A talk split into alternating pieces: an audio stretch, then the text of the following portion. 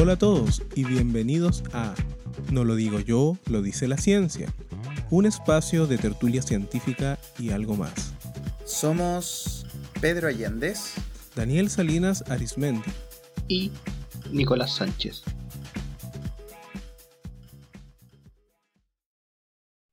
Sean todos nuevamente bienvenidos a nuestro séptimo capítulo. Hoy discutiremos sobre el medio ambiente, en particular sobre nuestro impacto sobre el medio ambiente y si las cosas que creemos que son buenas para el medio ambiente serían realmente buenas, si lo son o no. Em, Daniel, Pedro, ¿cómo están? Bien, gracias. ¿Y tú? Yo estoy bien. ¿Y Pedro, cómo está? Bien, Nicolás, ¿cómo están ustedes? Un gusto verlo nuevamente. Hola, Pedrito. Hola, Daniel. Loco eh, serio. claro, pongámonos serios. Partiendo con la discusión, partamos con autos eléctricos. ¿Son realmente ecológicos, sí o no? Eh, Daniel, ¿qué te parece esto? Yo creo que el auto eléctrico sí es un, sí es un concepto ecológico, o sea, sí es un, un aspecto eh, que lleva a ser un país, un entorno más ecológico en comparación con el auto de combustión interna. Por ese lado yo lo encuentro sumamente positivo. Entiendo que también hay algunos conceptos de mercado, por ejemplo en Europa, que se están manejando en este tema del auto eléctrico, que son los países que están más avanzados en estas políticas, pero que hay una especie de lobby también de las automotrices todavía eh, a combustión interna que generan que el quiebre y el acceso al auto eléctrico no sea tan masivo como se espera, quizás. Sí, eso yo me, yo me atrevería a decir que uno de los problemas, el, que menciona Daniel, literalmente el, el costo Ahora, desconozco el origen, el, origen del, costo, eh, porque estamos hablando de que no es menor, ¿ok? Em, lejos, lejos, si uno quiere tener un auto, eh, un auto que utilice combustible, por supuesto, a combustión interna, eh, lejos va a ser más barato que uno, que uno eléctrico. Actualmente en el mercado así, en particular en Chile. Estamos hablando de los, por ejemplo, los productores de auto eléctrico en, Estados Unidos, Tesla, cuando lanzó su eh, uno de sus vehículos, estamos hablando de que costaba alrededor de 40 mil dólares el depósito para, un, eh, para, para obtener uno. Obviamente, si tienes 2 mil dólares, te va a comprar uno de 2 mil dólares si estás necesitado por uno simple. Eh, no hay por dónde, obviamente, pero, pero vamos al trasfondo de, como mencionaba Nicolás, cuán beneficiosos son para el medio ambiente. Pero eh, tú, Nicolás, tú, Nicolás, pregunta por los autos. ¿Tú tienes algún concepto de los autos? ¿De cómo no podrían ser eh, realmente ecológicos los autos que, queremos implementar? ¿Cuál es tu punto? claro, yo, tengo mis peros, mis, peros. No, estoy diciendo de que eh, los autos a combustión interna sean mejor, pero sí tengo un par de peros con el concepto porque que un auto, se, entiende que el auto eléctrico es ecológico porque no emite dióxido de carbono. Ese es nuestro concepto de ecológico en tema de vehículo. Ahora, eh, claro, tu, la emisión directa del auto es cero, pero eh, depende de tu fuente de energía. Porque si tu matriz energética en el país en que vives es de, es de quemando combustibles fósiles, es lo mismo, pero de forma indirecta. O sea, eh, estuve viendo aquí antes de ver el podcast, en Chile como el 70% de la matriz energética es de carbón o petróleo. Entonces un auto eléctrico en Chile no es ecológico desde el concepto de emisión de gases de efecto invernadero. Y eso nos estamos contando también de que la tecnología para fabricar el auto eléctrico eh, también es más contaminante. Porque ¿Cómo eso? ¿Cómo es que la tecnología para generar el auto eléctrico? Porque entendí el primer concepto, y me imagino que Pedro también, donde en, el país que vivimos nosotros, para alimentar el auto necesitas corriente, y la, y la forma de producir, el, 70% dijiste tú creo que es hidrotermal, ¿o no? Claro, es de combustibles fósiles. Gas, natural, carbón o, petróleo. Termoeléctrica. Termoeléctrica. Claro. Por ejemplo, así, llevándolo al reduccionismo, un auto normal es básicamente plástico y acero.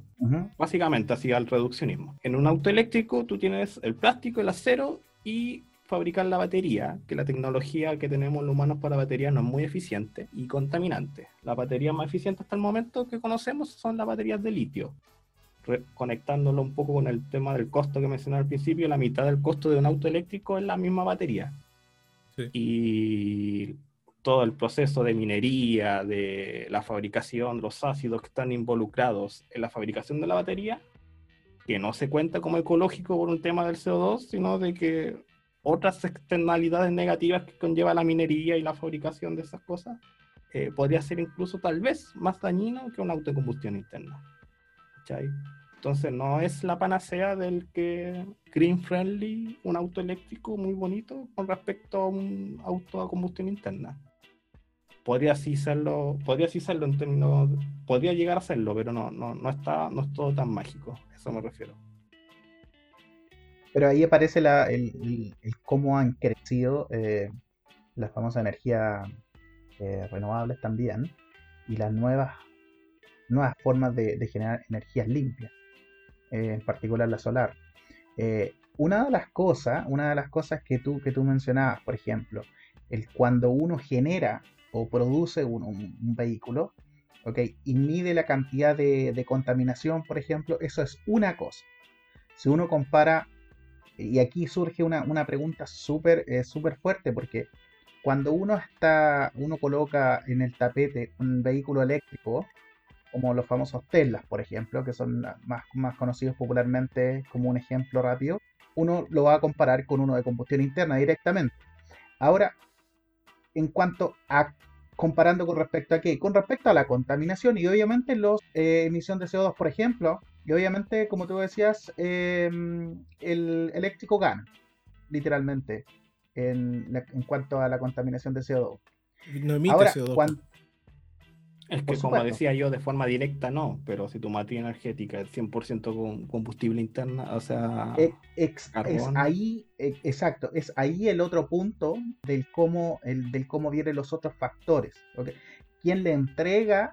¿Quién es el que suministra? Ahí viene el otro factor. O sea, ahora se espera que el, que el crecimiento en el parque automotriz eléctrico crezca mucho a nivel mundial. Estamos hablando de que crezca a nivel muy grande para, no sé, un 2030 o 2040. En Chile se espera que los precios bajen muchísimo ya para, ese tiempo. Estamos hablando de que ahora tener un auto, un auto eléctrico en Chile es nos baja de los 10 millones. Y me atrevería a decir el doble. Sí, Y me atrevería. Eh, para ser bien, bien, eh, bien austero, estoy tirando una cifra muy austera. Sobre, me quedo no baja de los 20 para, tirar una cifra eh, bien, bien austera. Estamos hablando de que primero obviamente la mayoría, ¿cuánto es un, vehículo que, una inversión que en promedio podría hacer la gente? Eh, un vehículo con un costo obviamente menos de la mitad, por supuesto. Y va a lograr sus objetivos, que es la movilización. Obviamente el costo es contaminación, hablando de, emisiones y de polución. Pero existe otra forma de... Eh, ¿Sí? Pienso yo que existen otras formas si estamos discutiendo, porque tú, llevaste la discusión en, en todo aspecto, en el primer aspecto sobre el tema de no em, bajar la huella de carbono, es decir, bajar la emisión de carbono del país, y el segundo aspecto que también pasando los años, o sea, en, una, en unos tres décadas más, ya probablemente el acceso sea mucho mayor con las políticas que se vienen, con las regulaciones que se vienen, con el cambio también que se viene a nivel país y a nivel mundo, a nivel global, de lo que se está haciendo con la energía renovable. Pero en Chile podemos ya empezar a tomar medidas para poder abordar este tema, por lo menos el primer punto, que es bajar un poco la huella de carbono. Chile, por la condición geográfica quizás que tiene, que es un país muy largo, muy extenso, tiene una facilidad muy potente en el tema de los ferrocarriles, que nunca hemos explotado de vuelta de la democracia. Nosotros, por ejemplo, si bajáramos eh, el tema de los camiones, empezamos, empezamos a producir que todo el transporte que hacen camiones, un porcentaje amplio lo haga los ferrocarriles, nosotros bajamos mucho la huella de carbono. Sin tener que cambiar mucho lo que hacemos y beneficiando al país con una tecnología, porque generar un tren para conectar el país es una cosa que beneficia por todos lados al país. O sea, claro, o sea, eh, ahora la única forma de transportar mercadería dentro de Chile es por camiones. Si tú pones un ferrocarril, vas a tener camiones y ferrocarril. Lo, lo puedes, puede llegar a ser más eficiente y, te, y no depender de una sola fuente que te entregue el servicio es bueno.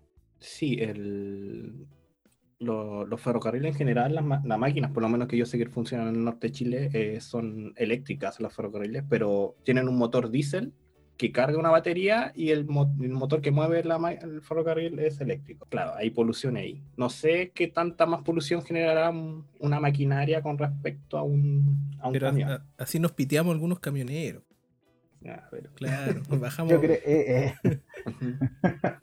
yo, mira, yo. Hay mucho camionero en Chile, parece. A ver, a ver, una. es que ahí, la, dinámica cambiaría. Porque como los tramos largos lo haría el ferrocarril, el camionero haría, en vez de viajar muchos kilómetros, haría más viajes, pero más cortos desde el ferrocarril a las ciudades adyacentes. Claro.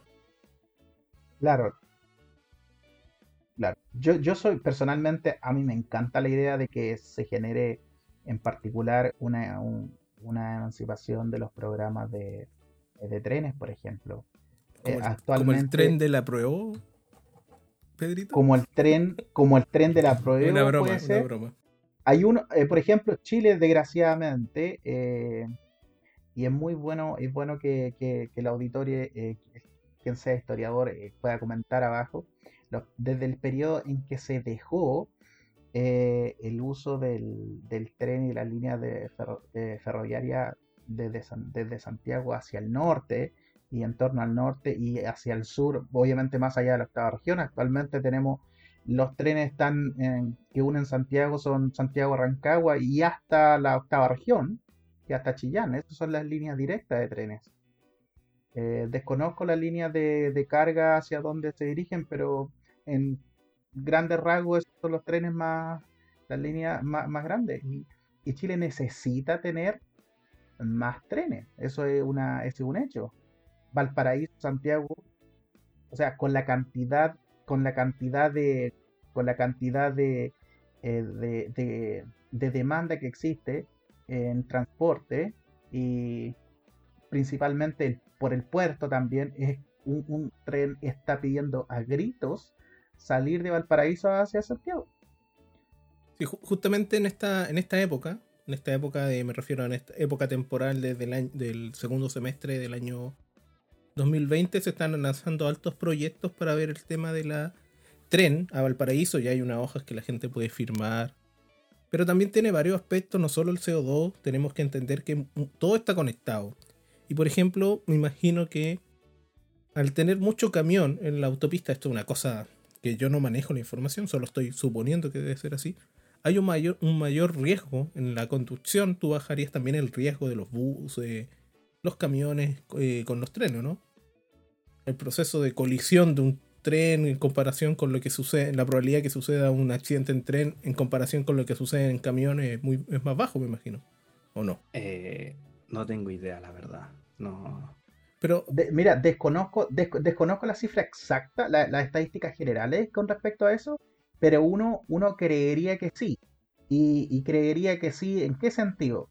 Primero, cuando se generan, eh, cuando se generan estos planes de, obviamente, de alta demanda con respecto a los viajes, etcétera, siempre aparece el, no digo siempre, sino que en general se da que el, el proyecto eh, tiende, em, tiene como objetivo el reducir el, el taco eh, colateral producto de este tránsito. Entonces, ¿qué es lo que usualmente han surgido? Literalmente tirarlo bajo el nivel, el nivel eh, de la calle, por ejemplo. Generar un, túnel o simplemente colocar que las, las intersecciones en donde llega y tiene alta demanda eh, vehicular simplemente pasa por abajo. No quiere decir eso que tenga que pasar por todo el, el, tramo por abajo, simplemente solo para mitigar la congestión.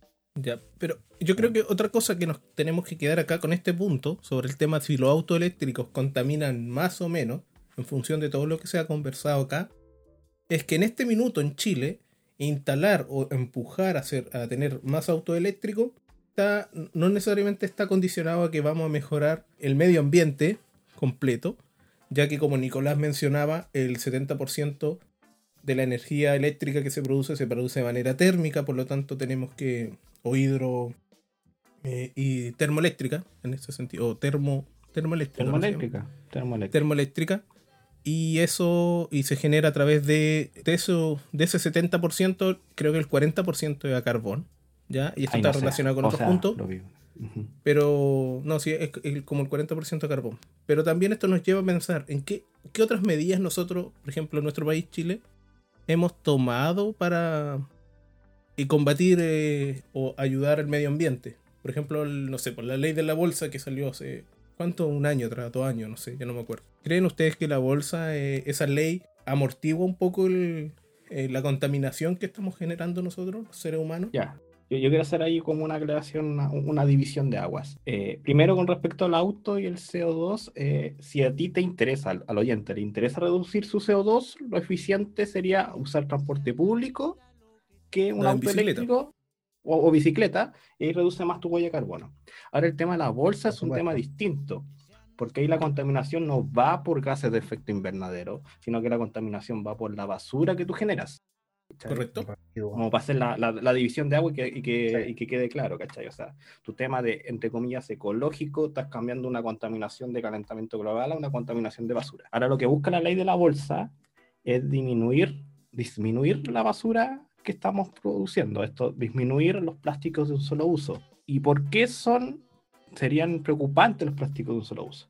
Porque el, el plástico es una molécula de carbono, es una molécula base de carbono que es muy resistente y no se biodegrada. ¿Qué entendemos por biodegradar? Que no existe ningún ser vivo que pueda tomar la molécula, separar sus átomos y aprovecharlas de ellas, sino que se queda ahí.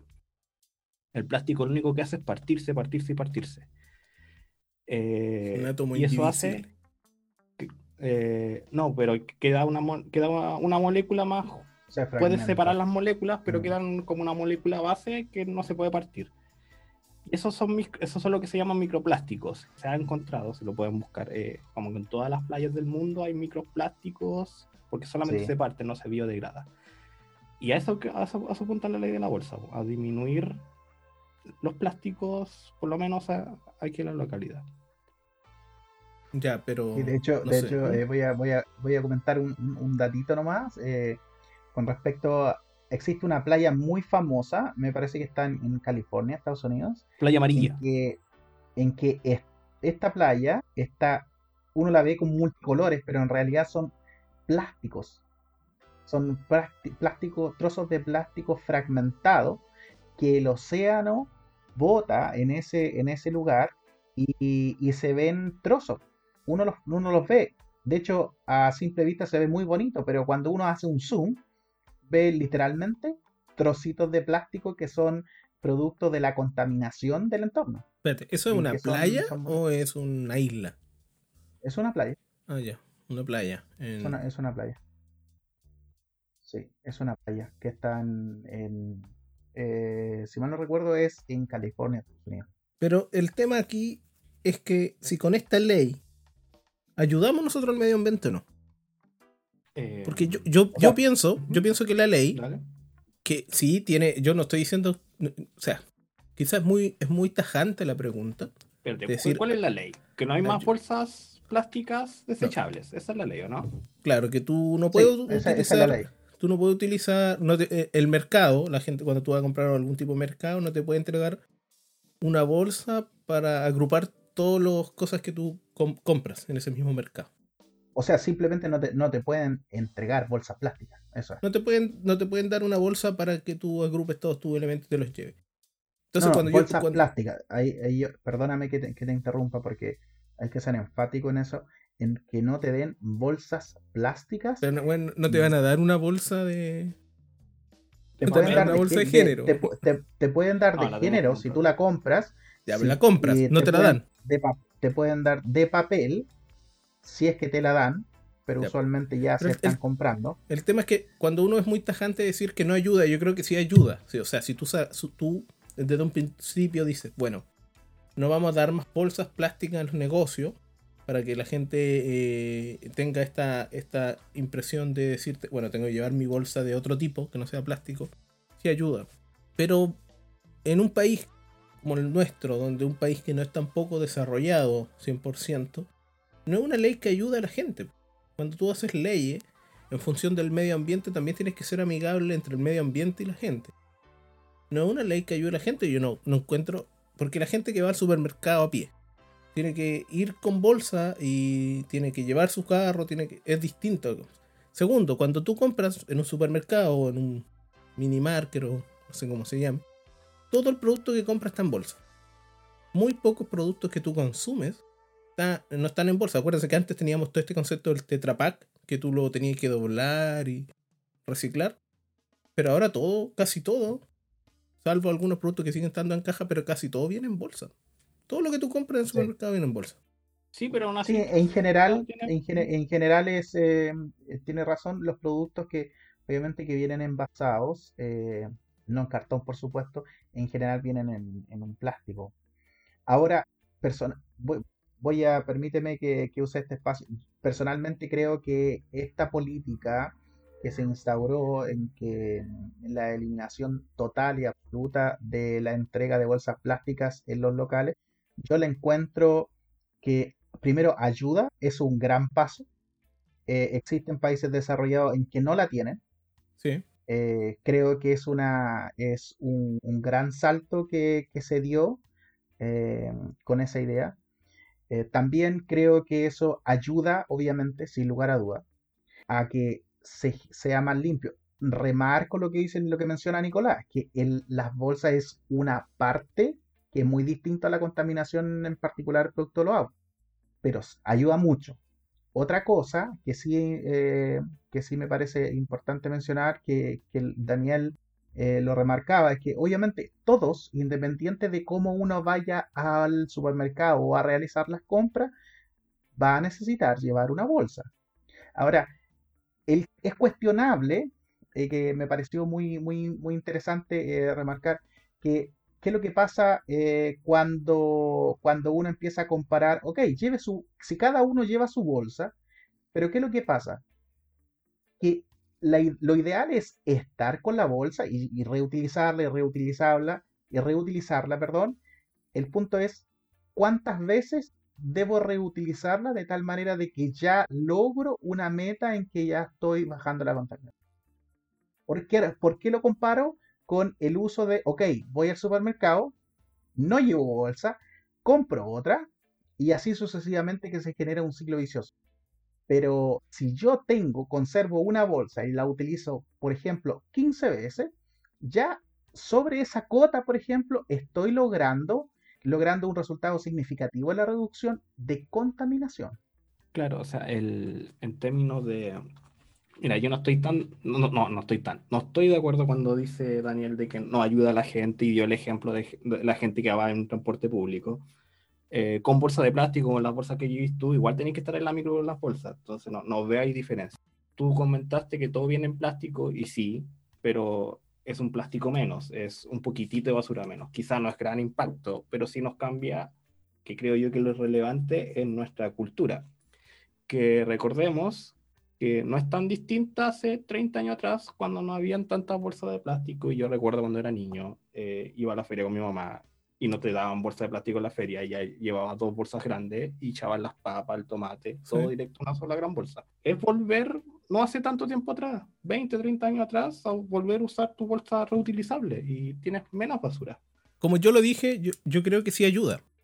Lo que yo estoy diciendo, que en función de eso nosotros podríamos atrevernos a hacer un poco más allá y empezar a generar cambios en los productos. Por ejemplo, un cambio muy interesante que yo he visto, no en esta comuna, pero sí en otras localidades, es como el detergente suelto, que la gente va con su botella o su caja, no sé dónde uno guarda el detergente, porque yo lo compro en una bolsa. pero, pero ir y recargar su detergente en esa botella. Entonces es como que hay todo un proceso de decir, bueno, si queremos ser más conscientes con la bolsa plástica, busquemos cómo cómo luchamos hoy día contra el mercado de que viene todo muy envasado.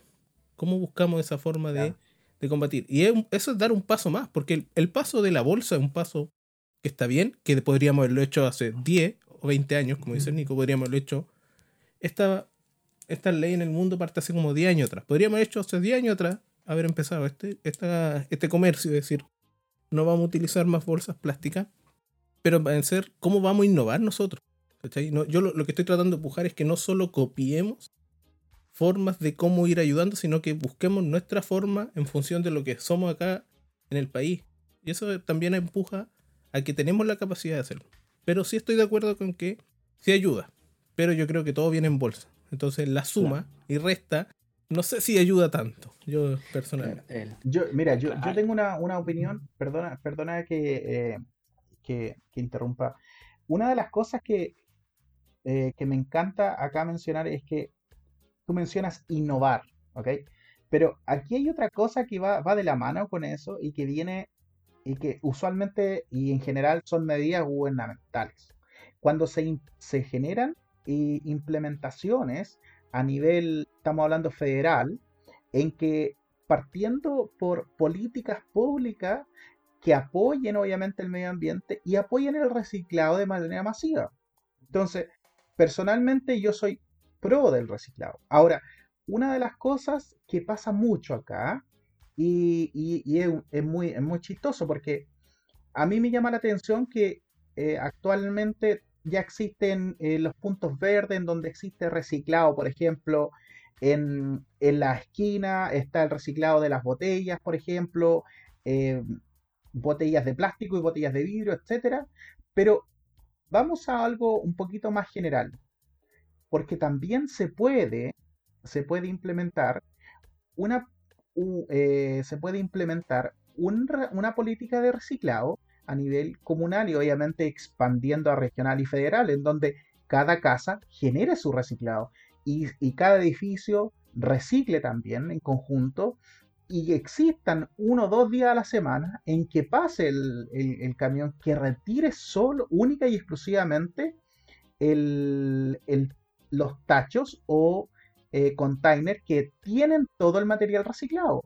Estamos hablando que es los eh, cartones, eh, no bolsas porque ya no van a ver, pero sí botellas plásticas que aún están y desgraciadamente, ¿por qué no hacerlo? No existe, desgraciadamente no existe eso, pero, pero seamos honestos, o sea, todos queremos ver y tener una visión y, e idea de un país desarrollado.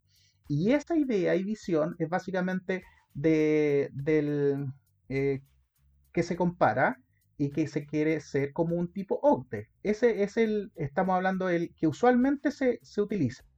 Si uno tiene ese patrón, eso ya existe. ¿Ok? Ahora, replicarlo es lo, es lo que cuesta. La pregunta es, ¿por qué no se hace? Ya, mira, yo, quiero hacer ahí yo quiero hacer ahí dos acotaciones con respecto a lo que, algo que mencionó Daniel y lo que estás hablando tú. Daniel habló sobre eh, nuestro cambio de, eh, de conductas. Hablaba del granel, eh, de, comprar cosas a granel y de no comprar con tu botellita en bolsa, sino que te la recarguen. Y tú hablas de reciclar. Claro, todo, si nosotros queremos reducir nuestro impacto negativo en el planeta, implica un cambio de conducta, no un reemplazo de. ¿A qué me refiero de esto? Si te importa la contaminación de gas de efecto invernadero, la solución no es cambiar tu auto de combustión interna a un auto eléctrico, sino que usar bicicleta o transporte público como usamos antes. Un cambio de tu actitud. Si tú quieres reducir tu basura, tus plásticos, eh, tienes que comprar más a granel eh, y no tanto en bolsa, más allá de tu bolsa reutilizable. Eh, tiene, reducir tu consumo de basura, de las cosas que generan basura. Y aquí lo conecto con lo que decías tú, Pedro, del reciclaje. reciclaje es la última acción que tú tienes que hacer. Primero tienes que reducir, ¿cachai? Consumir menos, comprar cosas que generen menos basura, granel, lo que sea, reutilizar y al final el reciclaje. ¿Y por qué al final el reciclaje? Porque el reciclaje implica para empezar no es limpio, uno no puede recuperar al 100% todo lo que estáis reciclando, implica un, gasto de combustible, eh, CO2 y todas esas otras cosas, porque hay un proceso de ahí. Y viendo el ejemplo de estas cosas del eh, reciclaje, cuando es muy común ver acá, por lo menos en, Valparaíso, estos lugares donde uno puede reciclar las botellas de plástico. Y las de Una botella de plástico tiene tres tipos de plásticos, la botella, la etiqueta y la tapa y solo se recicla la botella, que se transforma en otra botella de plástico. Que si no se vuelve a reciclar, es basura. y es basura, queda literalmente como basura el plástico la etiqueta y el plástico la tapa. Entonces hay que reducir, consumir menos o no consumir bebidas con botellas desechables y usarlos retornables, ¿cachai? En lugar de comprarte una un refresco con botella de plástico y pensando que estás haciendo muy ecológico yéndola a reciclar, ¿cachai? Si tú de verdad te importa eso, porque puede no importante, y pasa, porque gente que no le importa y no es necesariamente malo, podríamos discutir eso, pero no, no, no, no creo que sea necesariamente malo. Eh, si de verdad te importa, es que yo, yo, creo, bueno, yendo un poco más allá, eh, uno no puede ser 100% ecológico porque si no, la única solución que uno encuentra es irse a vivir sobre la montaña. Entonces uno elige su batalla. La mía, en particular, es reducir mi basura. Por esos textos de reducir, reutilizar y reciclar. Bueno, yo no estoy ni ahí con el CO2. Esa ya, ya la dejé. yo no peleo con esa parte. Pero sí pero, puedo reducir mi basura. Tienes razón porque tiene una visión que es como la de la medicina, así como en vez de prevenir en vez de curar cuando ya la persona está enferma. Entonces es muy correcto. Claro, yo tengo también cuando compro estas cervezas que vienen como en esos plásticos que se enredan la, las tortugas. yo lo corto. Antes de botarlo a la basura, lo corto y ahí hago mi gesto de reciclaje máximo. Eso, ya, ya, salió. ¿Cómo? ¿Ya salió? ¿Alguien lo había dicho antes? No, mm. eso ya es algo. Ya es contribuir ah. con algo el, el cortarlo. No, pero de verdad los corto. No es que. Y me siento así como ese meme donde sale, no sé, un gallo de la cine gringo como con los animales. ¿No han visto un meme así? Bueno, cosas que. yo, pensé Capitán Planeta en realidad, ¿no? es que no me gustaba Capitán Planeta. Ah, personalmente no era muy afín de Capitán Planeta. Veía más He-Man. En ese tiempo estaba He-Man, ¿no? Oye, y si retomemos un poco el punto de la, de la energía, lo fuimos, como claro, Nicolás dijo, yo desvié la discusión para otro lado, pero retomemos el tema de la energía porque un punto importante yo sé que Nicolás ya lo dijo, no estoy ni ahí con el CO2 ni bla, bla, bla. Pero igual es importante. Eh, eh, eh, yo elegí una lucha, la otra la dejé estar nomás. Eso es. El que. Poco, poco abierto. ¿Cómo era ese dicho? el que abarca mucho o poco aprieta. El que abarca mucho o poco aprieta, exacto. Pero, independiente de eso, yo creo que una lucha potente sobre, con el medio ambiente. Bueno, mencionar, yo no tengo idea del medio ambiente en comparación. No, no sé si ustedes son Nicolás parece que es el más experto, Pedro ahí está un poco más cultivo. Pero yo creo que podemos, podemos, volver, disculpa Pedro, podemos volver al tema de cómo generamos energía en el país. Porque hay una discusión muy interesante, que es la discusión que se dio, creo que para el primer gobierno de, Michelle Bachelet. No sé si fue en ese gobierno o fue cuando estaba ya este gallo Piñera. Que ya está su cambio de tono, chistoso. Bueno, sí, bueno, si estaba la mami Bachelet o estaba este ladrón, perdón, este Piñera se llama, ¿no? No. Entonces había una discusión. periodo Bachelet 2006-2010. Ese fue el periodo donde discutimos, Chile discutió la estrategia de energía en función de cómo vamos a cambiar nuestra energía a energías renovables. Y también se, se abrió un poco de lo que era la discusión de la energía nuclear. Y yo me acuerdo que fue. ¿Por qué me acuerdo? Nosotros como científicos siempre estamos muy. como muy afín a la energía nuclear pero justo en esa época, mucha gente desconocía la energía nuclear. Entonces es como que hay un rechazo de por sí con la energía nuclear. Es como, la energía nuclear es mala. ¿Qué opinan ustedes de la energía nuclear? Ya, eh, sí, tiene ese estigma. Eh, no es la maldad pura, pero tampoco es la panacea de... Porque yo he visto artículos que la etiquetan como energía limpia, porque no emite CO2, como la única forma de medir si algo es ecológico o no, es que emite gas efecto invernadero. Lo que sí son los desechos tóxicos de eh, radioactivos que genera, porque una planta de, energía nuclear, eh, bueno, eh, tiene un material radioactivo que, está, que genera calor. Bueno, para hacer la corta, tú tienes uranio, que por su desintegración radioactiva genera calor y esas placas, esos pilares de uranio lo meten en agua, evapora el agua, genera vapor, mueve una turbina y genera electricidad. Ese es el ciclo básico de una planta de energía de nuclear. De las mayorías. Ese uranio, claro, ese uranio se desintegra en plutonio, que también es radioactivo, también es dañino, pero no te sirve para generar eh, energía eléctrica. Te sirve para fabricar bombas nucleares, pero no te sirve para, para las puras bombas nucleares, sí. Entonces, el problema de la, eh, en particular de, la, de, la, de las plantas de energía nuclear es donde guardas ese Y en el caso particular de Chile, que es, me molesta cuando lo escucho, que es como un, país sísmico, porque lo escucho mucho, pero es, es verdad, tiembla mucho. Es difícil construir un, un, recinto que aguante miles de años sin que haya un terremoto y te rompa el asunto y se libere el plutonio. Y eso sin contar los posibles tsunamis, porque el, como hay agua involucrada y hay que enfriarlo, tiene que estar cerca de la costa, o está cerca del río o al lado del mar. Mm. Entonces, como le pasó a Fukushima. Esos son los daños, o sea, los, los, posibles riesgos, pero creo yo que tienen más que ver con la particularidad de Chile, que no es viable más allá de la planta nuclear en sí.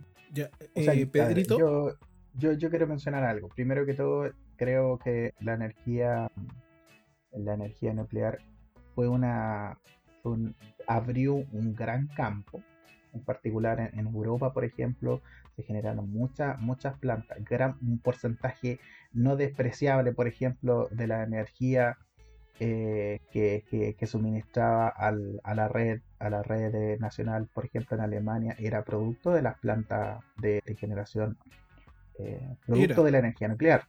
Era, porque Alemania ya no tiene Alemania, después de, la catástrofe de Fukushima, eh, no. recuerdo si fue, no, recuerdo si fue eh, solo fue Chernobyl, pero sí recuerdo muy bien que Fukushima gatilló un plan a nivel, a nivel global de reducción de la dependencia de la energía generada por esta fuente.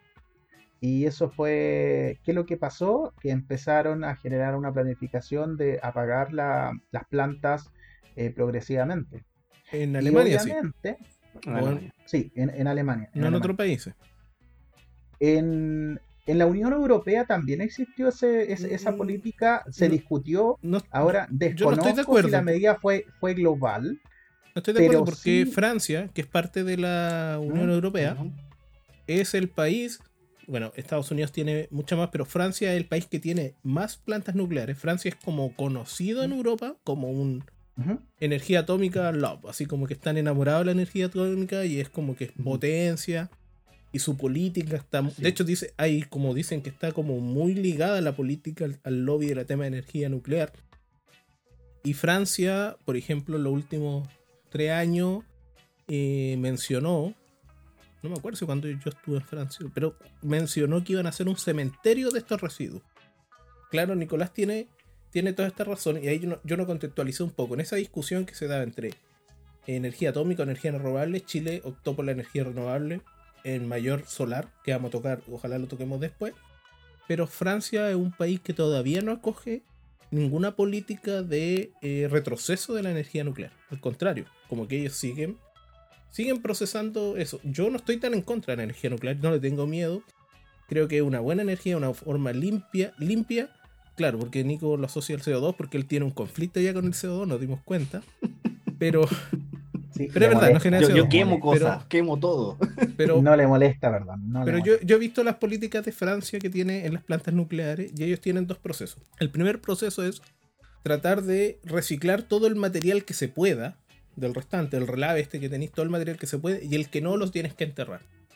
Por mientras lo entierran en algunas partes, pero están construyendo este tipo de, lo llamamos como cementerio, que es una cosa que está como a 50, van a generar como un búnker a muy mucha profundidad, de tal forma de enterrarlo ahí, claramente pase lo que, que no pase lo que dijo Nicolás, que algún desastre lo, lo lleve al mar de nuevo. O lo lleve a alguna forma de agua. Porque no tiembla ya. No tiembla. Entonces es, más fácil construir la infraestructura necesaria sin que se produzcan fugas. Correcto. Pero bueno, ahí hay. Mira, y hay otra cosa, que el tema de que tiembla acá también Chile te abre otro, otro aspecto. Yo quiero dejar el tema de las energías renovables para después y escuchar, terminar de escuchar a Pedro la opinión de la, energía nuclear porque lo interrumpí. Perdón, Pedro. No, básicamente quería, eh, quería comentar que lo que la ratificación que tú, que tú hacías era que, claro, no es en general, no es en toda Europa, pero sí surgió a partir del, desastre mm, de Fukushima y generó ese miedo a nivel global de, que prácticamente tener una central nuclear es sinónimo de un desastre y, y olvídate, va a desaparecer la ciudad. Como Chernobyl. Eh, Qué buena y además, y, y, además apareció la serie que se hizo que en Netflix, que fue que revivió esa, esa parte que en principio la Unión Soviética tenía cerrada, pero eh, apareció nuevamente ese temor. ¿Qué va a pasar si nuevamente aparece algo como Chernobyl y Fukushima eh, era un ejemplo más, más cercano? Fukushima no pasó por errores humanos. No, no, no, no, no, como Chernobyl. Pasó, no, pasó por un terremoto. Correcto. Y el tsunami, obviamente, que, fue. Pero la energía nuclear terremoto. es una buena forma de hacer energía. Sí. No necesariamente es más, es mejor lo que yo estoy tratando de decir aquí es que uno no debería cerrarse a la energía nuclear, pero tampoco una vez que adopta la energía nuclear, porque es, una, adoptación de muchos recursos, o sea, generar muchos recursos para poder tener este tipo de energía, tampoco que sea tan barata, porque igual es. En Francia uno paga muy poco luz, pero es porque el gobierno tiene como inyectado un recurso de tal forma que los aranceles de luz son muy bajos. Hay subvenciones pero no uno tampoco tiene que cerrarse a la opción de nueva energía. Creo que eso también es importante. Aquí en Chile nosotros optamos por otro tipo de energía y, empezamos a generar políticas, independiente, paralelo a eso empezamos a generar políticas para abordar el tema de cómo generamos energía actualmente, ¿o no? Creo que la más contaminante es el carbón, ¿o no, Nico? Sí. Eh, a ver, sí, el,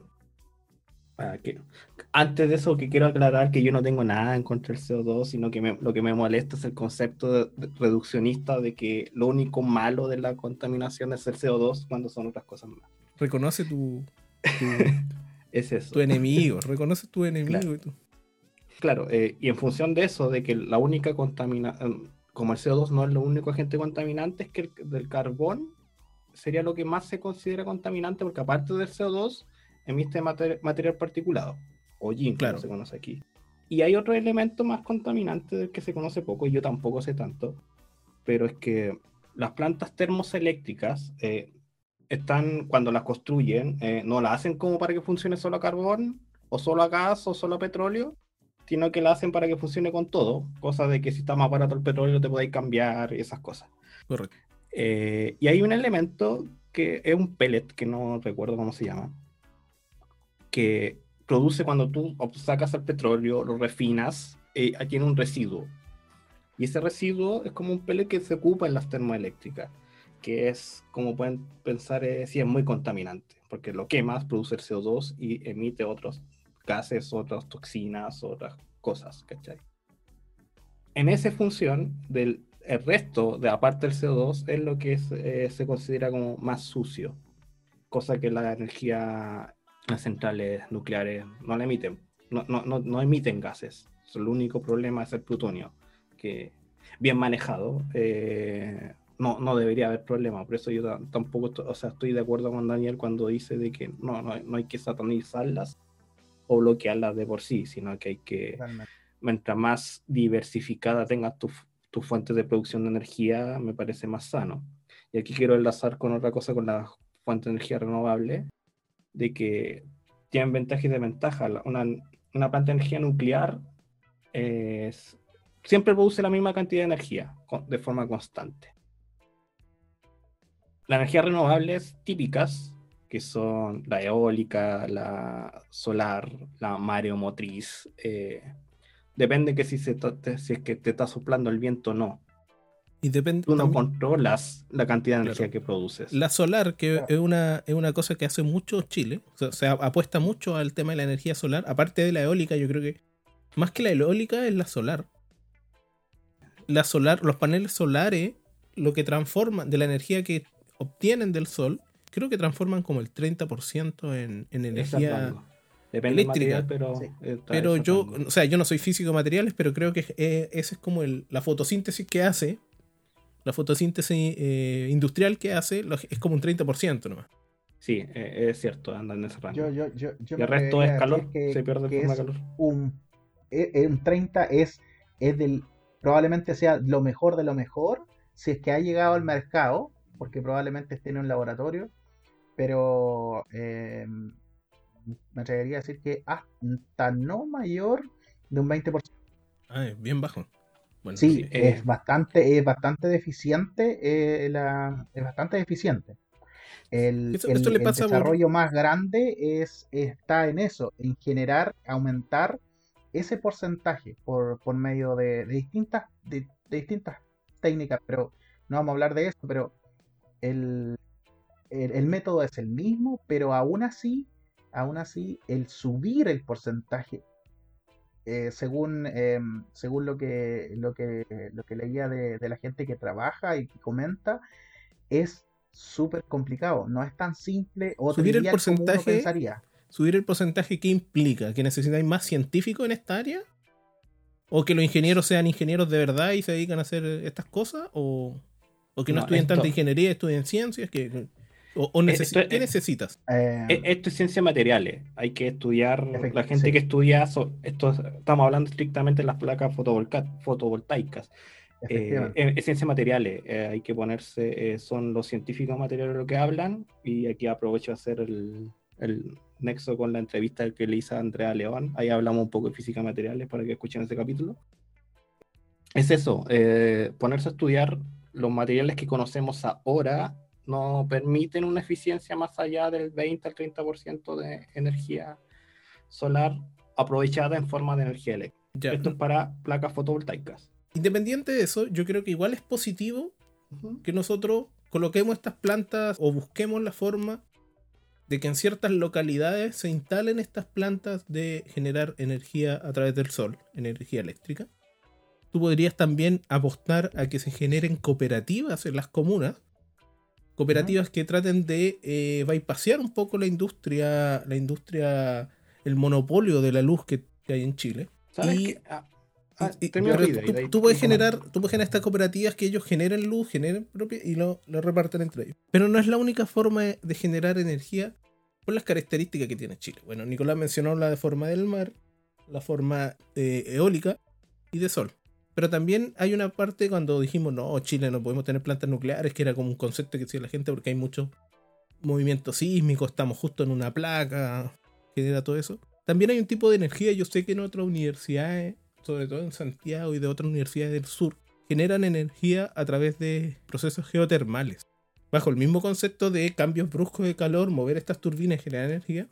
También, pues ellos hacen hoyos en partes montañosas donde hay mucho movimiento, donde hay cambios de temperatura muy rápidas y generan este tipo de energía. De hecho, creo que en el sur de Chile hay algunos colegios ya que en proyectos pilotos toda su forma de eh, climatizar, pues hay que entender que Chile en el sur hace frío en invierno, climatizar usando este tipo de energía. Entonces, hay miles de formas en Chile de cómo generar otras energías alternativas para ir en pro al cambio climático, luchando contra el cambio climático y también subir este, creo que el 16% de la energía en Chile es renovable. Entonces, subir este porcentaje un poquito más yo creo que es fundamental. También es fundamental que nosotros sepamos que la energía de carbón se debería acabar, así directamente. No deberían hacer más energía quemando carbón el año pasado se firmó un tratado de tal forma que el año 2050, si no me equivoco, se tienen que acabar. Pero a nivel mundial, porque las empresas que queman carbón acá en Chile, que generan energía a través de carbón, son cuatro, y de las cuatro, tres son transnacionales, una sola es chilena,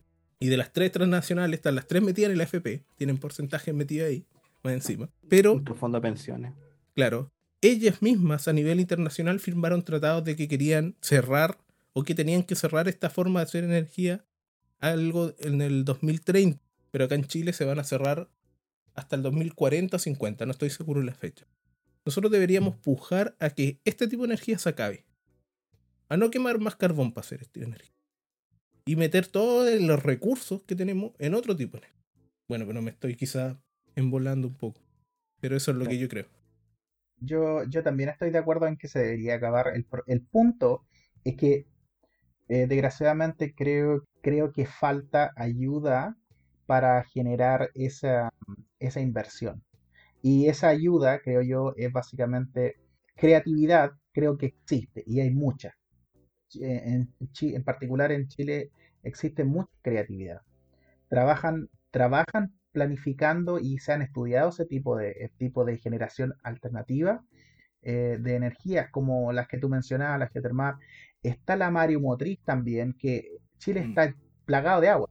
O sea, es, es algo que está ahí y hay que explotarlo. Chile desgraciadamente está muy dependiente del, eh, de la energía, obviamente, de la hidráulica, del carbón, como, tú decías. El problema em, es que cómo se corta. De la noche a la mañana creo que no, no, no es la solución. Creo que el crecimiento, el crecimiento del, de la generación de energía solar es, es fundamental y ahora está aumentando. Y aquí quiero mencionar eh, algo que, va de la mano con lo que mencionaba Daniel. Una idea de que se generen estas cooperativas, por ejemplo, eh, que también le dan un poder eh, o facultad al grupo en que, las constituye de manera de que se genera su propio, su propio suministro y a la vez le pueden inyectar al sistema lo que sobra. Pero además también está la posibilidad de que individualmente la gente pueda tener su panel solar y su almacenamiento y de manera independiente también si ellos disponen o no utilizan, por ejemplo, toda la energía almacenada perfectamente, ellos pueden inyectar al sistema. Eso es una, eso no es nuevo, eso se ha hecho ya desde hace mucho tiempo. Y creo que la, gente eh, tiene que saber que, y todos los que están escuchando en este momento, eh, todos tienen la capacidad de hacerlo. Es básicamente, es, lo, obviamente es lo mejor es tener una casa y tapar a panel el techo. Em, en, es, es conocido en, Estados Unidos, por ejemplo, una, em, veía una noticia de que se están ya eh, vendiendo las casas con paneles solares completos. O sea, ya no existe, ya no existe el, bueno, eh, no hay teja, no hay, no hay este, ¿cómo se llama? Em, teja asfáltica que, que se usó mucho tiempo y ha sido muy popular en, ciertos lugares, allá simplemente es 100% panel. Eso obviamente es extraordinario, porque se está generando energía, ¿ok? Tú no estás pagando tanto como en un principio se pensaba y además, si sobra, se va para, se inyecta al sistema. Creo que eso es algo no de ¿Cuál es el sistema que dices tú? el sistema interconectado. O sea, si yo estoy conectado desde el poste de que me suministra y yo tengo mi panel solar en mi casa, perfectamente puedo, con el exceso que tengo, eh, inyectarlo. Y eso simplemente en la cuenta va a aparecer como una facturación negativa o simplemente existe una retribución o compensación de alguna forma. Desconozco el cómo se genera, pero esa es la idea. Sí, sí, aquí también lo hacen. reflejado en la factura. Yo lo he visto, pero yo no estoy de acuerdo si hay que inyectarle a, las mismas empresas que manejan, pero esa es otra discusión. sí, déjame como cerrar esto, que creo yo como el futuro, de como comentaste tú, las colectivas y el, y el, Pedro, esto de reinyectar el sistema, que una forma como el futuro o la, la forma más eficiente de, porque el problema de la energía renovable es su discontinuidad y que no podemos almacenarlo en grandes cantidades. Correcto. Que un pueblo, una ciudad o lo que sea, que cada casita tenga su forma de generar electricidad, ya sea panel o con una hélice o lo que tenga disponible, pueda almacenar su propia energía y en, cuando te sobra lo inyectas al sistema y lo puedes llevar a otras casas que en ese momento le falta energía y ahí tienes un sistema colaborativo, un pueblo, y no necesariamente lo llevas como a la, como a, la empresa o a la industria, lo que sea. Creo yo que ese es como más futuro, si es que, o la, única forma que se me ocurre que podría eh, mejorarse el sistema de transporte eléctrico así, en lugar de tener grandes centros focalizados de forma industrial, reducirlo a cada hogar. Pero esto solamente serviría para las casas, porque para industrias gigantes, estoy pensando en las mineras, no les sirve. Ellos seguirían necesitando grandes generadoras de electricidad. Tú acabas, por ejemplo, estas empresas de. Creo que en Chile hay como 17. No mencioné en. Bueno, en Chile hay como 17 plantas que generan energía a través de quema de carbón. Y dentro de esas, las dos que están como con más conflicto, las que ya están más. Eh, las que siguen funcionando a 100%, es la de Puchuncaví y Coronel. Coronel allá en la octava región. Todavía en la octava región, ¿o no? Cambió. Coronel está en la octava región. Octava región. Octava región y acá en la región quinta región. Región del Biobío. Bueno, y acá en la, región de Valparaíso, eh, Puchuncaví, que sigue siendo zonas de sacrificio. Si tú cerrás esas plantas, tú resolvías el tiro el problema de las zonas de sacrificio, que es un tema súper en boga que en, en los últimos años. Y también tú le das un golpe a las transnacionales en, ámbitos de impuestos que ellos están pagando en función del el recurso que están generando. No mencioné, pero dentro de estas tres empresas transnacionales, una es francesa. Entonces, nosotros tenemos a Francia que tiene la, mayor cantidad de, plantas nucleares, creo que tiene así como 58, 59 plantas activas. Pero ella, ella en otros países, como Chile, tiene empresas transnacionales que generan energía a través de contaminación. Y yo sé que hay otros países que tienen este ejemplo muy marcado, que es como Holanda, que es un país súper progresista con el medio ambiente, o Noruega, que son países así como... Noruega, sobre todo, que es un país como muy promo ambiente, ya creo que ya ni siquiera quedan auto a combustión interna, no sé, todo esto, pero genera empresas que contaminan mucho en otros países. Entonces ellos no contaminan su entorno, pero sí contaminan el planeta, violando las leyes del Acuerdo de París, por ejemplo. Entonces ahí hay otro tema también, como países que son muy progresistas, países que son muy eh, de decir voy a cuidar el medio ambiente, lo cuidan en torno a su metro cuadrado y no, no lo generan en otros países. no hablemos de China, porque China contamina su país y otros países, me imagino. Yo no tengo idea. Contamina parejo. Yo no eh, tengo idea y no voy a hablar de China. ok, ya. Daniel no va a opinar de China para que no bueno, yo voy, a yo voy a comentar que China tiene una, es uno de los países que tiene también una suma no despreciable de plantas, de reactores nucleares que están trabajando. Pues, voy a defender a China un ratito. También, y bajo construcción también. Em, yo personalmente, eh, a mí me, yo soy partidario de, la energía nuclear.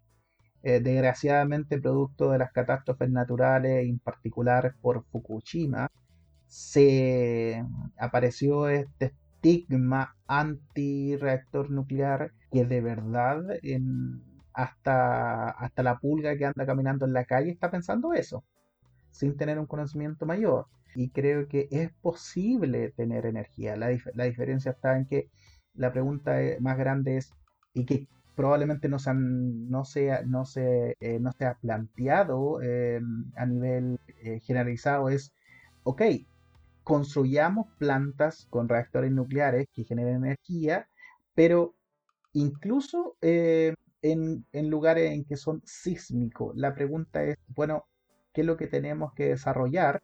o qué es lo que falta para, que para generar una estabilidad a esa planta, independiente de cuán sísmico sea. O sea, no podemos comparar, por ejemplo, Alemania con Chile, o no podemos comparar Francia con Chile o España con Chile. España no es sísmico en general. Eh, un sismo de grado 4 o 5 no se compara con, el de Chile. Chile es muy sísmico. Allá, para nosotros, un grado 4 o 5, eh, honestamente, no es nada. Pero allá tiene consecuencias. Y, qué es lo que genera eso, obviamente? Bueno, que genera que la sociedad en sí, como mencionaban ustedes, la estigmatice. Y por desconocimiento simplemente en cuanto al desarrollo, las condene. Claro. Mira, antes de empezar a tocar los temas para ir cerrando, Pedro, ¿tú tienes alguna información, ya que tú eres el estadístico del grupo, ¿tienes alguna información del medio ambiente o el calentamiento global? o no la tiene y la dejamos para otro capítulo. Casos probables por, por casos posibles. o sea, primero que todo eh, voy a voy a ratificar voy a ratificarle eh, los índices que estábamos hablando de, los reactores. Francia está con 58, ¿ok?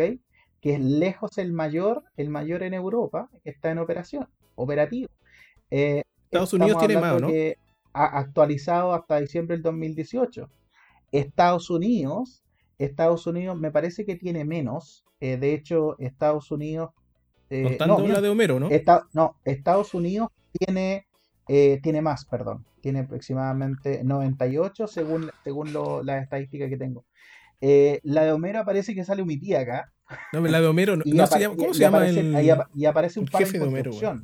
Barnes, Mr. Barnes. Ahora, me, sorprende que en China, por ejemplo, en China hay menos que menos que en Estados Unidos. Ah, aparecen registradas 46 en operación. Es que en eh, China lo hace con centrales de termoeléctrica porque es más barato. Y un dato que le iba a mencionar de China es que tiene una o un par de plantas que emiten su carbón, pero no lo tira al aire, su carbono, no lo tira al aire, lo inyecta en tierra, como para contaminar menos, así como defendiendo a China un poquitito. ¿ah? pero sí. Sí, ¿alguien quiere eh, tocar un tema antes de cerrar para yo empezar a cerrar el programa? Eh, yo quiero eh, mencionar una, cosa con respecto a la polución. Eh, lo que pasa es que hemos hablado de contaminación y hay que, hay que tener, hay que tener focus en que primero la contaminación producida por los autos, por ejemplo, por el, por la, eh, por las plantas que, que generan eh, energía a partir de carbón. la contaminación va directa a, la, a la polución, a la polución del aire. Y estamos hablando de que las muertes, existen gran, un gran número de muertes, ¿ok? Que son producto de la polución. Y son muertes prematuras cada año. Estamos hablando de 4.2 millones, ¿ok? Eh, de muertes prematuras cada año, sí, efectivamente. Esto fue reportado por la Organización eh, Mundial de la Salud. Y, no es menor, estamos hablando de 4.2 millones. El virus, actualmente, el, el virus, el COVID-19, está matando, tiene un registro de casi el millón de muertes, casi en total a nivel global. Y acá, cada año están es, es la causa de muerte de 4.2 millones. O sea, estamos hablando de casi 4.2 veces el virus. Sí, eso es una cosa que, que, menciona Pedro, y creo que es como lo más importante que, que mencionaba acá, que cuando yo dije esta energía geotermal, si nosotros explotamos esta energía geotermal que se puede hacer, nosotros descontaminamos, por ejemplo, al tiro Temuco. Concepción, eh, Tal, eh, Talca, eh, Aysén, Coyhaique, que son localidades que ocupan mucho climatización por leña o otros combustibles, parafina, otro tipo de combustible. Sí, y, y, que está completamente relacionado, y a mí se me olvidó mencionar, pero menos mal que Pedro lo mencionó, está completamente relacionado cuánta gente se enferma en función de este tipo de climatización que Chile lo utiliza mucho. Entonces es muy importante hoy día explorar estas alternativas y que se busquen. Nicolás tenía algo que mencionar. Sí, lo, que sí tenía que mencionar algo lo olvidé, así que dejémoslo ahí nomás. Bueno, lo dejamos aquí. Yo creo que una cosa importante que dejar antes de finalizar, Pedro. Tú estás con cara de que quieres hablar. Sí, yo quiero, quiero mencionar que, que justa, por suerte lo nombraste, a mí se me estaba olvidando. dentro de las ciudades más contaminada, a mí me sorprende que estamos hablando en Chile, por ejemplo, que es un caso más cercano para nosotros. Temuco es una ciudad tremendamente contaminada. Es impresionante la cantidad de humo que, está. Los problemas em, broncopulmonares que la gente posee son no despreciables. Pero eso es contaminación por leña, por la combustión. y gatillado por... la combustión, por la combustión, exactamente, por la combustión de madera. La gente eh, tiene que abrigarse. La gente tiene que abrigarse. La gente de mayor edad, por ejemplo, no solo en Temuco, sino en todo Chile, si tú bajaras los índices de luz en esta, en esta idea de hacer cooperativa, que la luz cueste menos, o buscar forma, puta, sería la raja para los viejos poder tener una buena calefacción, porque eso no, eso le, eso le ayuda en su calidad de vida. Por supuesto, Hay que entender que, que, ellos, eh, puta, suban la calefacción a la raja. Si en Chile es carísima la calefacción. Y en el sur de Chile, que es un país donde se ocupa mucha calefacción, desde la octava región o la región del Biobío hacia el sur un poco antes. De hecho, tengo un amigo de Rancagua que él me dice que entrando el invierno, todo el invierno siente olor a leña. Así es como que hay una contaminación tremenda. Y eso es algo que uno no espera. Uno esperaría como que está acostumbrado a que la contaminación máxima está en la ciudad de Santiago.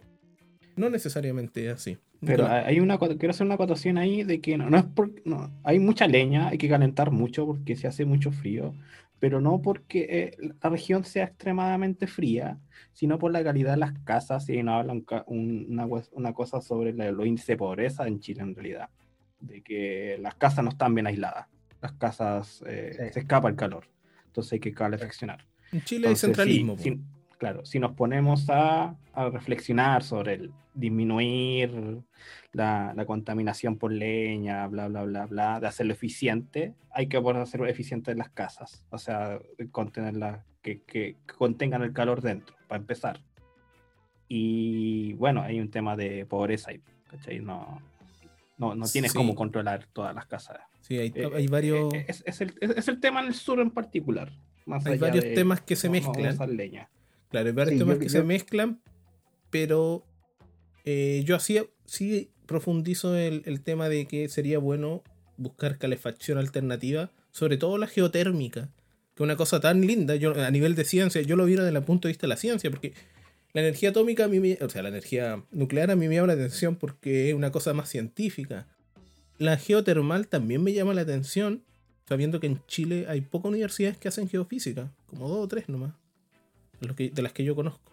Pedro. Solamente quiero mencionar que a mí me encantaría que se desarrollase un poco más, no quiero decir un poco más, sino que se desarrollase mucho más Mario Moche y la energía de Mario Moche. Creo que Chile está, eh, tiene un potencial tremendo, no es explotado y, quiero, eh, quiero remarcar que desgraciadamente no es que acá no exista gente eh, que no sepa, porque lo hay. Acá no hay, acá no existe una carencia de gente capacitada. Acá hay mucha gente capacitada, especialmente en energías de ese tipo pero una de las cosas y puntos eh, muy, muy, muy en contra es el, presupuesto a la hora de, conseguir fondos. el apoyo, el apoyo gubernamental, el apoyo de parte de ciertas instituciones no es total. Desgraciadamente existe aún eh, una carencia en, y no estoy hablando de ningún caso particular, sino que a nivel transversal, desgraciadamente creo que Chile está al debe en el desarrollo de ese tipo de energías. Es, son, son tipos de energías que se pueden explorar, que están acá a, a dos cuadras, a una cuadra, y que perfectamente son factibles. Eso ya es un hecho. ¿okay? Ahora, una de las cosas que quiero, eh, quiero eh, finalizar para complementar algo que habíamos mencionado al principio, eh, cuando estábamos hablando de los trenes, una de las cosas que ayuda mucho a los transportes, obviamente, y a la calidad de vida, al nivel de calidad de vida que en particular en Chile necesita aumentar esa calidad. Y estábamos hablando del transporte público, porque uno perfectamente quiere ir de un lugar a otro con sus bolsas, obviamente no de plástico, sino que reciclable, pero de repente es molesto y reutilizable. Reutilizables. Pero hay que mencionar que también es una, eh, es algo que se tiene que mejorar, la calidad en el transporte público, que eso obviamente es un tema para otro podcast, eh, Daniel, eh, pero hay que mencionarlo, hay que mencionarlo. Y se puede mejorar, si eso es lo más importante, se puede mejorar. Ya, para ir terminando, yo quiero, Daniel apoya la energía geotérmica, Pedro apoya la energía mareomotriz, yo apoyo seguir quemando carbón, quemando neumático y quememos colchones. ¿Ya? Correcto. Mira, mira, para para ir cerrando un 2.0, no. Yo no apoyo el quemar, el, quemar sí, sí creo que es importante el, concientizar. Sí, Pedro, si no, es necesario mejorar. No es necesario que te expliques tu, posición política en este minuto. Yo creo que está. Queda, la gente puede notar tu posición política, pero bueno, para que sepan que no está todo tan perdido y que de repente, como dijo Nicolás, quemar un neumático a veces por alguna razón no está tan mal y que la idea del mar es muy buena. No todo está perdido porque en Chile, a pesar de todo, somos bien pioneros en una cosa que está haciendo mucha la gente que se dedica a la física nuclear, que es generar energía a partir de fusión nuclear, no fisión, que es diferente a una planta nuclear. La fisión es como tomar eh, núcleos pesados y dividirlos. Y de eso controlar esa energía y generar eh, lo que es la planta nuclear, lo que explicó Nicolás. por otro lado, la fusión nuclear que lo está generando justo la Comisión Nacional de Energía Nuclear chilena, es generar energía a partir de unir átomos livianos, como lo que sucede en la estrella. Y es una forma... hasta donde tengo entendido no es posible. O sea, gastan más energía ahora con la tecnología que tenemos. no, no, pero con la tecnología que tenemos, porque necesitas una temperatura muy alta para alcanzar eso. No, porque lo que se está pasando es que aquí en Chile se, se hizo pequeño el experimento que en otros países es muy gigante, que tiene el laboratorio Cototo. Sí, sí, sí, sí. Tiene el laboratorio Cototo. Es eh, llevar este experimento a algo muy, muy pequeño, tratar de hacer este experimento y que está funcionando, y esto lo están replicando países que tienen presupuestos muy, muy eh, parecidos al de nosotros. Leopoldo Soto, que es una de las personas principales en este proyecto, que es un físico chileno de el área de física ¿De los H, o no? ¿O de la ¿Ah? Chile? Parece que de los H. Él es de la Chile. De la Sechen. Eh, él está en la. Sí, me acordé. Ah, no, no, creo que él no está asociado ya a la universidad, parece que está asociado directamente a la Sechen, como dice que él es el centro de energía nuclear chileno. Eh, que es donde nosotros tenemos una planta nuclear, o sea, una cosita nuclear muy, muy chiquitita, ni comparada con la que hay en Bariloche, por ejemplo. Pero ellos están desarrollando este experimento, o sea, hacer un experimento que es muy grande en el laboratorio, hacerlo de forma miniatura, de tal forma ir aportando de manera teórica y fenomenológicamente a estos procesos. A, la diferencia que, que dice el, Nicolás es que no, pues en realidad esta idea es extraer más energía de la que yo inyecto. Porque es lo que pasa en el sol, por ejemplo, es lo mismo que sucede en el sol. Porque cuando yo hago energía al revés, como lo hacen las plantas nucleares, por fisión, yo tengo que meter más energía para dividir. Pues entonces yo extraigo menos energía de la que meto, si tampoco es tan barato. Es, es bonito hacer energía nuclear, hacer energía en planta atómica, pero tampoco es tan barato. Pero con eso yo quiero ir cerrando, ¿ya? Y vamos a terminar hasta acá. Los dejamos a todos completamente invitados a los otros capítulos. Recuerden, esta semana también hay estreno de secciones de conversación, esta o la otra semana, para que lo revisen. Y lo dejamos hasta acá, chicos. Despídanse. Chao, chao. Chao, chao, fue un gusto.